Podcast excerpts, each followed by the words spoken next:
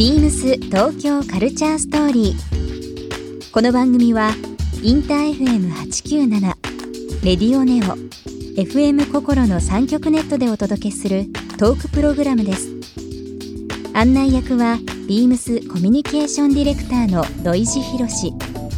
今週のゲストは小田光平ですいい顔している植物をコンセプトに独自の美しさを提案するショップ草むらの店主小田光平さん。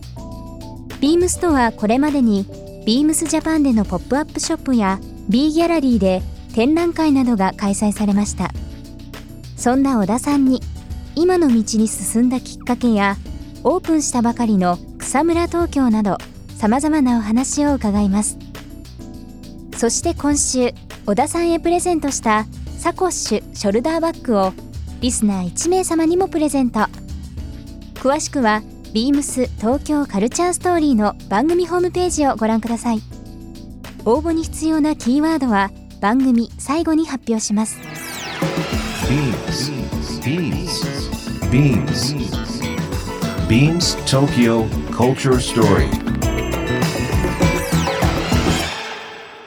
Beams Tokyo Culture Story.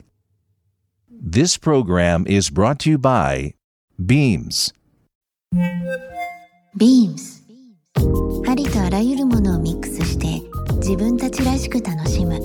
それぞれの時代を生きる若者たちが形作る東京のカルチャー。Beams 東京カルチャーストーリー。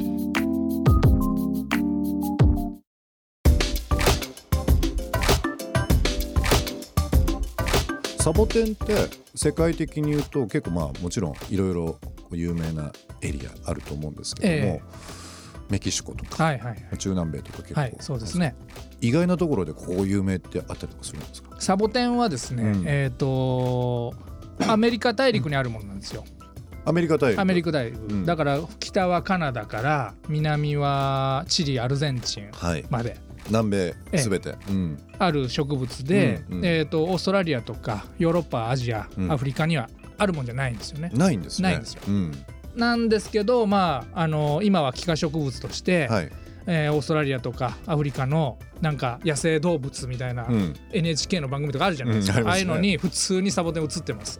もうは幾何う俺はずっとここからここまでいたよみたいな顔して育ってますけど。あ意外と幾何植物なんですね、ええ。そういうのね。なんですけど、えーサボテンはアメリカ。で多肉植物はうん。サボテンを含めた植物のカテゴリーなんですけど、うんうん。それは世界中にいます。世界中にある。はい、でもサボテンって本当に何でしょう？あの昔はこうちっちゃい鉢植えであったようはない。イメージですけど、本当に小田さんのご尽力だと思いますけどここ本当数年であの一つの家のアートピースとして、うん。こう玄関先とか、まあ、部屋でうん。置いてる人すごい周り増えたなっていうね、なんか最近なんか雑誌とかコマーシャルとかちらっと映ってたりしますよね。映ったりしてますよね、えーあサボテンでいいんだってちょっと自分でも思っちゃいますけど。雑誌もえ昔だと何でしょうその園芸に関わるようなものが、まあ、例えばブルータスとはい。かを含めたその文芸誌、まあ、カルチャー誌と言われているようなものを含めてですけど全然なかったんですけど、えねえやたら機械植物か根海とか、いろいえろかあか開墾植物とか。ええ。うん。ですよね。カーサブルータスも、はい。ねまあ特集されてますけど。続々やってますからまあ人気なんでしょうねやっぱりね。ううん。んあの他の植物とは違うその特にサボテンのうん。好きなところ、違うところとかってうん。どうですか、なんか、えっ、とまあ多くの植物そうなんですけど、うん。時間がたまるところなんですよね僕は。時間がたまる。時間がたまる。うん。例えば盆栽なんかも時間がたまるんですよねここの肌が、うん。そのツルツルピカピカじゃなくて、うん。ちょっとなんか汗てきて、はい。ひび割れてきてでなんかこうねじれたりとか、うん。こう時間がたまってきてまあいい風合いになるというか、うん。まあ骨董品みたいな感じですね。うん。でそういうのがああらゆる植物そうなんですけど例えば桜とかだったら時間たまった時にはもえ。う5メートル10メートルになってるんですよね。あ大きさが大きさが。ねすぐね、うん。でそれをまあひょいっと販売するわけもなくうんやっぱり小さいサイズで販売したり、うん。見せたりうん。なんかやっていきたいなと。うん。でそうなるともう盆栽かそれかえー自然にうん。あ成長がものすごく遅くて自然に盆栽化する多肉植物化になっちゃうんですよ、なね、るほどね。うん、で盆栽は盆栽でいいんですけど、うん。やっぱり人がこう作り上げたものなんですよね。だけどサボテンってまあ人が作り上げたものでもあるんだけどもやっぱり植物が動いて作り上がったものに近い。っていう意味で僕はサボテンを取ったというか。なるほどね。はい。この間あのアトリエ化していただいた時に小田さんといろいろお話しさせていただいて、でその時ちょっと質問したと思うんですけど育てるのって大変ですか？と。うん。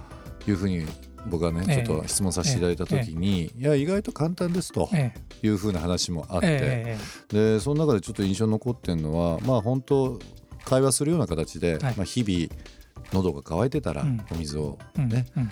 あげるし、えー日が欲しい顔してたらうん。火を当てたりだとかっていう、もう本当にまあ改めて生き物と。してのねうん。なんか存在の話いただきましたけど、うん。結構そのサボテンってあのーまあ水やりが大変とかいろんなことを言われてますけども日本のその環境だとええ。どどういうふうに育てるのが一番た良かった。まあももちろん物とかにもよると思うんですけどね。そうですね。まあ一般的な感じで言うと、うん。4つ要素があるんですよ。4つ。4つ。うん。1つは光、うん。それから水、うん。で風、うん。それから温度です。うん。でまあ4つの要素があってその一番大事なのが最初の光なんですね。でその光がない中でうん。どんなに上手に水の工夫をしようが温度の工夫をしようがやっぱりちょっとねへこたれちゃうんですよ。ああそうなんですね。ええ、だからまず光が大事。うん。でその光が十分にあった中で、えー今度は風とか、うん。まあ、温度とかなんですけど風は必要なんですね。風っていうかねうん。こもるのが嫌なんですよね。ああだから特に夏場にその無風の室内で、うん。あのエアコンもついてなくて、30度40度になって、風が吹かないじゃないですか。ね。無人だから。うん。そうなるとちょっといじけたりするんですよね。いじけたりする、うん。サボテンってよく見たら、うん。ちょっとラジエーターみたいにええこうデコボコしてますよね。あれってでかぼこしてますね。風が通る道なんですよ。あそうなんですええ。か、ああやって太表面積増やして、え風が通ったらスッと冷えるような構造えになってます、ね。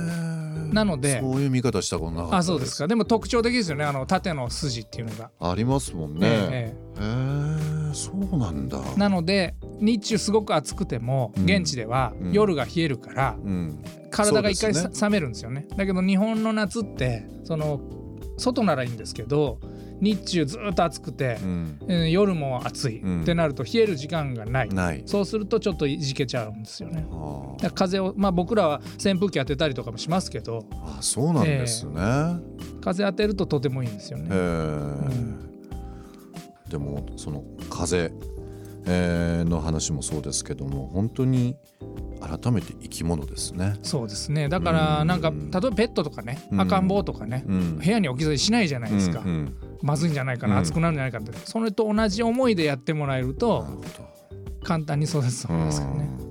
小田さんのアトリエ伺った時に20個ぐらいのサボテンがあってまあなんか親心じゃないですけど、うん可愛く育てた子たちがえいつか旅立っていくっていそうですね。ちょっとやっぱ寂しい気え、持ちになったり寂しますか？大体寂しいです。ね。大体寂しいですか？ああれいなくなったな。あります。だけどその結局まあ僕はコレクターだなじゃなくて、うん。商売人なんで、うん。そのそれを売ったことによって、うん。まあ得れたお金があることによって新しく買い付けいけれるんですよね。うん。で買い付けに行くとねあん時あんな寂しかったのに、うんあいつのおかげでこんな出会いがあるみたいあなーすごいのがおったりするんですよ。そしたらもうその悲しい過去はちょっと忘れちゃいますね。あそうですええか、あこんなんのめっちゃ嬉しいみたいなね。でまあそいつもまたいつか別れるんですけど。あのまあ12年に草むら広島でオープンされて、はいえー今年の5月ですねはい東京都世田谷区の大田という場所ありますけど、はい。まあ、そちらの方にも出店されて。そうです。でビームスが2013年にビームス広島で、はい。えーイベントさせていただいてその後新宿の B ギャラリーというところで、はい。あの時衝撃だったんですよ。ギャラリーという名で、まあ、98年からずっとやってましたけどおそらく植物にフォーカスした、えー展覧会っていうのはビームス多分初めてだとあ思います。本当ですか？はい、なんか結構すごく話題で、はい。まあ、展示販売もそうですけども、えその後いろんなお店大阪の阿部野でもさせていただきましたし、えー、と横浜のプラネッツというところでもそうですけども、い、ろんなところで、渋谷もね。ね渋谷もね、ええ。させていただいたりだとかっていうのはありましたね。だからまあうちのスタッフでは草むらのこれ買ったあれ買ったっていうのがインスタグラム上で割とそうそう当時はあの会話になってますけど。スタッフが買ったんでなくなっちゃいましたみたいな。そうそうそうそうまあありがたいんですけど。でも本当にねあの暮らしの中に今そのサボテン、うん、まあ多肉植物ですね。がこう入ってくるっていうのが割とこうスタンダードになってきてて、うんうん。まあいろんな情報もみんな入れるようにしてるし、はい。じゃあこう多分このラジオ聞かれてる方が思われてるサボテンとイメージですよ、えー草村さんがされてるサボテンちょっと違うと思うんですけど、うんそうでしょうね。あの象徴的なのはまあもちろんそのサボテン自体見たことがないというか、えー花が咲いたりちょっとなんていうんですかねあの白いひげというか、ええ毛があるもの毛があるものもあって、でかつその下にまあわかる、おうん、器？器器。はい。まあ普通のその茶色の素焼きの鉢ではなくて、うんまあ、一つの作品ですよね。だからもう全体で作品になってるっていう部分の草むら僕のこのこう唯一無二というかなかなかこう草村さん以外のそういうイメージっていうのがもうないぐらい今、うん。あそうですか。あの世界観は独特だなとそう言っていただける思っとてますけどはいありがとうございね。ます。ビームス東京カルチャーストーリー。ゲスト小田浩平さんにプレゼントしたサコッシュショルダーバッグをリスナー1名様にもプレゼント応募に必要なキーワード「サボテン」を記載して番組メールアドレス beams897 アットマークインター FM.jp までご応募ください。詳しくは番組ホームページまで。BEAMS ビームスライツお台場ショップマネージャー田口優也です。ビームスライツお台場では8月5日から8月18日までエアアジアが提案する LCC とリッチを組み合わせた LC リッチにぴったりなアイテムをご提案しています。期間中、対象商品をお買い上げのお客様にはオリジナルトートバッグをプレゼントします。ぜひ、この機会に LC リッチな旅にぴったりな旅アイテムをお試しください。BEAMS 東京カルチャーストーリー Beams Tokyo Culture Story. This program was brought to you by Beams.